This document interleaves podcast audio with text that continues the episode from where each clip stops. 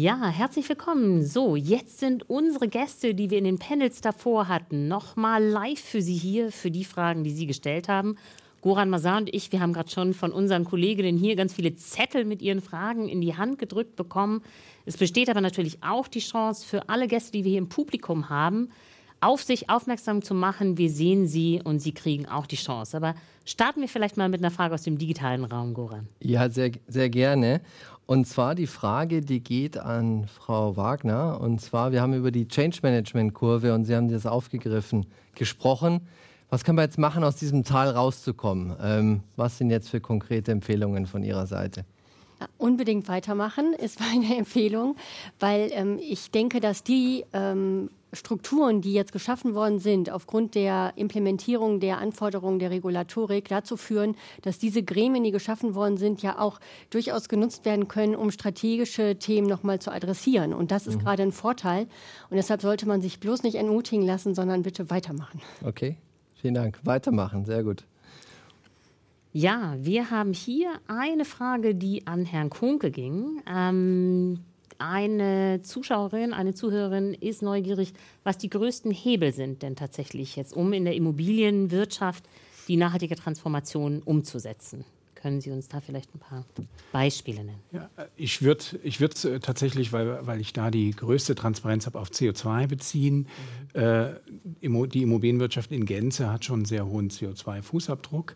Ähm, und was da die größten Hebel sind, würde ich sagen, zum einen ist es durchaus der Neubau.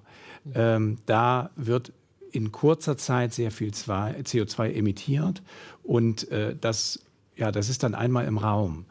Ähm, und äh, ja, wenn, wenn mal das bepreisen würde, würden die Immobilien andere Preise bekommen, um äh, kostendeckend zu sein. Ähm, und da muss man aber auf jeden Fall ansetzen. Äh, und das kann man auch, indem man andere Baustoffe verwendet, als man das heute vielleicht tut. Oder die Baustoffe anders generiert, Kreislaufwirtschaft und so weiter, dass man eben nicht alles neu äh, äh, abbaut. Und der zweite große Hebel ist äh, im Bestand. Äh, da sollte man einen großen Fokus auf die schnelle äh, ja, energetische Sanierung setzen, dass Immobilien, also wir haben teilweise in unseren Portfolien große Spannbreiten, wie viel so eine Immobilie an Energie verbraucht und CO2 emittiert. Und da kann man viel machen ähm, und man muss nur schnell früh anfangen und schnell äh, das durchziehen, gut, gut strukturieren äh, und dann hat man schon einen Hebel und kann richtig Beitrag leisten. Ja, vielen Dank. Ich möchte hier kurz noch eine anschließen, weil die passt ja ganz gut dazu, Bitte. in dem Kontext Kreislaufwirtschaft auch. Gibt es Lösungen für das ganze Thema Abfall äh, im Immobilienbereich? Ja, also Abfall würde ich gerne noch mal ein bisschen abschichten. Ich denke, dass der Abfall im ganz normalen Ablauf einer Immobilie gar nicht das ganz große Thema ist. Wir sammeln es, aber das ist jetzt nicht so, dass mich das jedes Mal schockiert, wenn ich die, äh, die Zahlen dazu sehe. Ähm, aber im ja, beim Abriss, beim Neubau, da ist es schon sehr relevant. Äh, da braucht man viel Wasser. Ähm, dann, wenn man ein Gebäude abreißt, sehr viel Abfall, der heute noch nicht wieder oder weiterverwendet werden kann oder nur im geringen Maße oder auch nicht gleichartig. Und da liegt noch viel äh, Potenzial, an dem die Immobilienbranche immer weiter arbeitet. Ich hatte kürzlich einen Austausch mit einem Unternehmen, die viel mit Aluminium zu tun hatten, weil ich noch gesagt hatte, äh, ja, Aluminium, das ist so ein großes Thema, wahnsinnig viel Energie, um das herzustellen. Und äh, der brachte die Transparenz, dass, äh, dass das Unternehmen äh, mittlerweile 70 Prozent der Aluminium, des Aluminiums, was verbaut wird, aus älteren Gebäuden nimmt, neu aufbereitet und dann gar nicht mehr so viel Energie verbraucht. Also da liegt für Abfall ein ganz großes Potenzial. Danke. Kreislaufwirtschaft. Danke. Ja, wollen wir mal ähm, einen Blick ins Publikum werfen? Gibt es eine direkte Frage von hier, vom Publikum an unsere Speakerinnen und Speaker? Okay, Moment noch nicht. Vielleicht überlegen Sie sich noch mal was und dann würde ich ganz gerne noch mal rüberschwenken. Ähm, Jan-Henrik, hörst du uns? Ja, super. Und zwar hat ein Zuschauer, eine Zuschauerin gefragt, mit welcher Regulierung, in Klammern oder welchen Teilen, Klammer zu, kämpfen die Unternehmen, die Sie beraten, denn am meisten? Naja, ich glaube, das, das ist schon die CSRD. ähm, weil eben durch die Vielzahl der Unternehmen, die jetzt erstmalig durch Reporting und eben Prüfungsanforderungen betroffen sind, vor der Herausforderung stehen, für sich zu bewerten, was will die Regulatorik von den Unternehmen, aber eben auch den Schwenk, und Klaus Kunz hat es ja gesagt, den Schwenk zu strategischen Überlegungen machen muss. Also passt das neue, das neue Maß an Transparenz zur Green Equity Story? Wie belastbar ist die Infrastruktur, um die Datenerhebung vollständig und genau sicherzustellen? Und wie schafft man einen Reifegrad, der revisionskonform ähm, dokumentiert ist, damit eben eine Prüfungsgesellschaft dort drauf gucken kann und dann die ähm, gewünschte äh, uneingeschränkte Bescheinigung erteilen kann. Also das ist, denke ich, schon das äh, derzeit größte Ausmaß an Regulatorik. Man darf nicht vergessen, das ist nur der Beginn oder nur ein Teil des Green Deals, den die EU vorhat. Wir haben heute einige Beiträge ja auch gehört. Da war von CBAM die Rede. Wir haben die Deforestation-Thematik gehört. Ähm, und äh, da wird sicherlich noch mehr kommen. Die, ähm, das Reporting-Thema schafft die Transparenz und damit die Grundlage für weitere Überlegungen und, und vielleicht noch einen, einen Satz auch zur internationalen Regulatorik. Die ist eben für global tätige Unternehmen genauso herausfordernd. In der Europäischen Union ist es die CSRD. Ähm, aber wir haben von der California Rule gehört, ähm, wir wissen, dass es im internationalen Umfeld ISSB-Überlegungen gibt. Äh, und es gibt auch noch eine SEC Climate Rule. Also insofern, ähm, da ist eine Menge los, aber ich denke, derzeit ist es ganz klar die CSRD.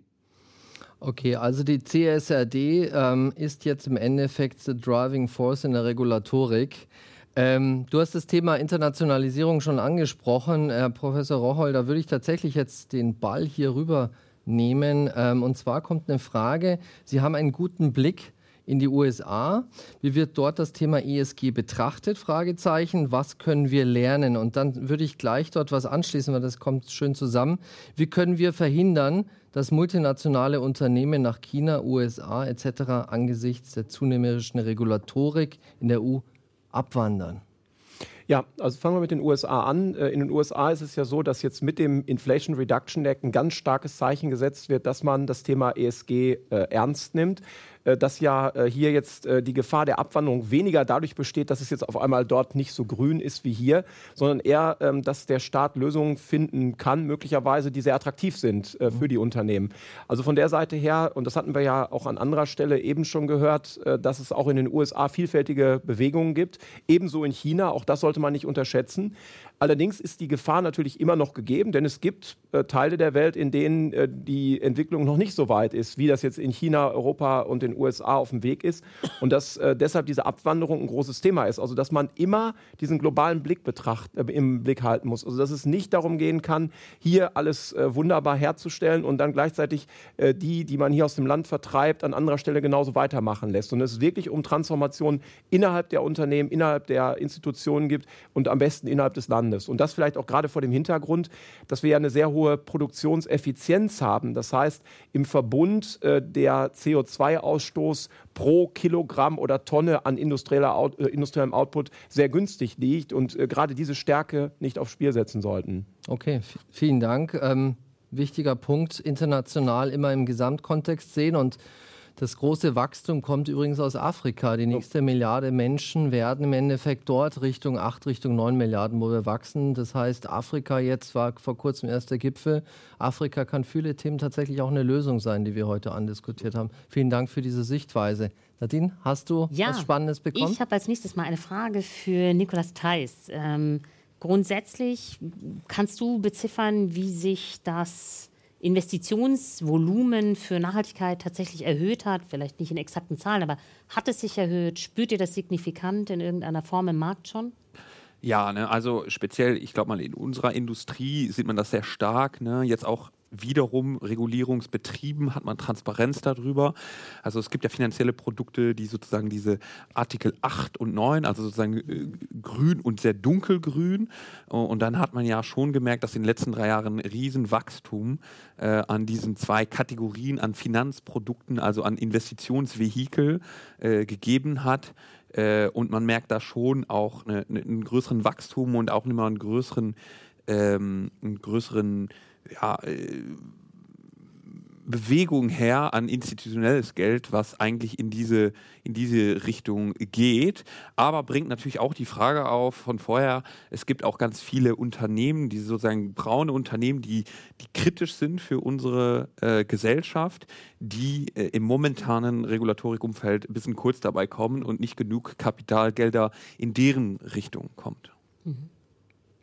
Dankeschön. Vielleicht da nochmal als Anschlussfrage ganz kurz. Also ich meine, das ist eine philosophische Frage fast schon ein bisschen. Ne? Wie, wie können wir denn diese Unterscheidung, also können wir nur noch grüne Sachen finanzieren? Wir werden ja auch braune Industrien brauchen. Wohin wird sich das entwickeln?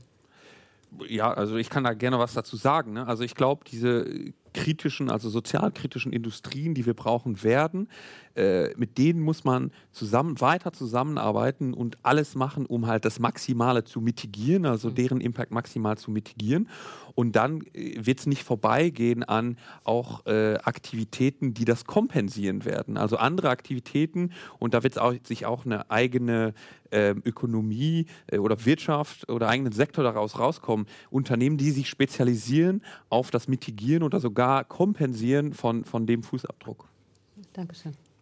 Nadine, wollen wir ich noch mal eine Frage, du eine? Yes. Ha? Okay, gut. Dann ähm, greife ich folgende Quizfrage raus. Und zwar würde ich in zwei Teilen, Jan, Hendrik und Timo. Und zwar fragt ein Teilnehmer zur Business-Strategie. Und zwar entsteht nicht durch äh, Business-Strategie entsteht nicht durch Regulierung. Das sagte Ihr Gast bei dem Bayer-Dialog. Inwieweit teilen Sie diese Ansicht? Vielleicht, Jan-Henrik, magst du starten und dann Timo das Ganze abrunden.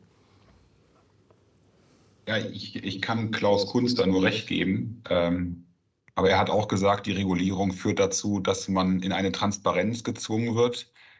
Und was ich ganz wichtig fand, was er gesagt hat, ist, dass damit Entscheidungsprozesse zu hinterfragen sind. Das haben wir ja auch durchleuchtet, dass Entscheidungen aktuell mit ähm, Implikationen für das Business ausschließlich monetär gedacht werden. Und äh, wenn wir es ernst meinen mit der ESG-Transformation und der Berücksichtigung, wie wir damit umgehen, mit Ressourcenknappheit, mit Klimawandel, mit dem Sterben von Arten, dann müssen wir darüber nachdenken, ähm, welche Währungen künftig in unseren Entscheidungen auch zu berücksichtigen sind. Ne, wir haben äh, mittlerweile fühlen wir uns etwas wohler mit CO2 als Währung. Es spielt, glaube ich, noch keine signifikante Rolle in Entscheidungen.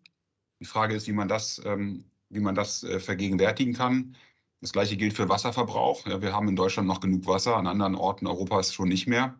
Ähm, also auch die Frage, wie muss Wasser in Produktionsprozessen berücksichtigt werden. Also diese Transparenz, die jetzt geschaffen wird, kann in jedem Fall dazu führen und sollte dazu führen, dass man Entscheidungsprozesse und die Implikationen von Knappheitsfaktoren im ESG-Bereich versucht so zu berücksichtigen, dass man ähm, ja, wieder in eine Steuerungssituation hineinkommt und überlegen kann, wie muss man unser, wie muss man das Business verändern, welchen Einfluss hat das auch auf die Strategie und natürlich auch Investitionsentscheidungen. Mhm. Timo, magst du da was ergänzen? Nur, ja, gerne. Ich kann das nur bestätigen. Also die, die, die Regulierung ist ja letztlich das Vehikel, um eine Transparenz zu schaffen, also um, um Klarheit zu haben, was sind denn die Faktoren, die Nachhaltigkeit äh, beeinflussen. Was äh, die Regulatorik nie beantworten wird, ist, was, sind, was ist denn meine Performance-Ambition innerhalb dieser, dieser Kennzahlen? Also ich lege diese Kennzahlen offen, aber es muss aus der Unternehmensstrategie abgeleitet sein, weil, welche Faktoren steuerungsrelevant sind, welche KPIs und dann auch welche, welche Ambition ich mir darin setze. Weil eins ist klar, ähm, ist, wir, wir laufen in eine Welt rein des äh, selektiven ESG-Leaders, nenne ich es immer. Und zwar, es ist wichtig ähm, zu wissen, wo möchte ich denn wirklich führend sein, weil letztlich die Ressourcen sind knapp. Ich kann nicht alle Stellhebel äh, der Nachhaltigkeit ähm, so nach oben ähm, drehen, dass ich überall führend bin. Das heißt, es erfordert eine, eine strategische ähm, Einordnung zunächst. Was ist mir als Unternehmen wichtig? Welche Vorteile sehe ich dort auch im, im Wettbewerb? Und wie möchte ich mich zukünftig positionieren? Nadine, du hast die goldene letzte Frage. Die goldene letzte Frage, ja, die greift einen Aspekt auf, der mir persönlich auch total wichtig ist. Denn ich finde, Mitarbeitende werden oft als BotschafterInnen für die Nachhaltigkeit unterschätzt. Ja, die sind sehr glaubwürdige BotschafterInnen. Die Frage, Katharine, an dich. Du hast mit so vielen großen Unternehmen unterschiedlicher Branchen zu tun. Siehst du da eine Branche, die das schon besonders erfolgreich macht, die Mitarbeitenden mit auf diesen Weg zu nehmen Richtung Nachhaltigkeit? Also eine besondere Branche ist mir da nicht bewusst. Ähm, ich würde sagen, bei uns im Netzwerk ist es ja ein querer, also ein Durchschnitt der, der, der Wirtschaft insgesamt. Und da gibt es viele Initiativen, die die Mitarbeiterinnen und Mitarbeiter schon mitnehmen. Da sehe ich keinen Unterschied, ähm, dass irgendeine Branche Pionier ist. Es gibt äh, unterschiedliche Schrittgeschwindigkeiten, das hatte ich ja auch schon gesagt. Aber zum Thema ähm, Bezug nehmen der Mitarbeiterinnen und Mitarbeitern ist das überall eigentlich gleich. Aus deiner persönlichen Sicht ist das als Ressource ausreichend erkannt schon tatsächlich die Chance oder siehst du da noch Room for Improvement? Ach, vielleicht ist es ein bisschen Boom für äh, Verbesserungspotenzial, weil man es vielleicht sehr schnell unterschätzt. Also ich glaube, dieses Thema Mitarbeiter und Einbeziehung über unterschiedliche Netzwerkformate ist wichtig, wird auch von Mitarbeitern, vor allen Dingen von der jungen Generation, ja immer stärker eingefordert, sollte auch wirklich äh, immer stärker berücksichtigt werden. Aber ich kenne auch aus äh, den ähm, einzelnen Rückmeldungen aus den Unternehmen, dass es auch immer noch ein bisschen Kultur in den Unternehmen ist, wie das dann tatsächlich wahrgenommen wird und ob das dann eine kleine Insellösung ist oder ob es wirklich Teil der Kultur ist. Und da würde ich sagen, ist es natürlich immer gut zu sagen, es ist Teil der Kultur, auch die Mitarbeiterinnen und Mitarbeiter zu hören, ist ja auch eine super Ressource zum Thema Verbesserungsmanagement, Vorschlagswesen und sowas. Aber ich glaube, das sind so Begriffe, die vielleicht etwas verstaubt auch sind und die man wirklich gut auch äh, weiter nutzen sollte.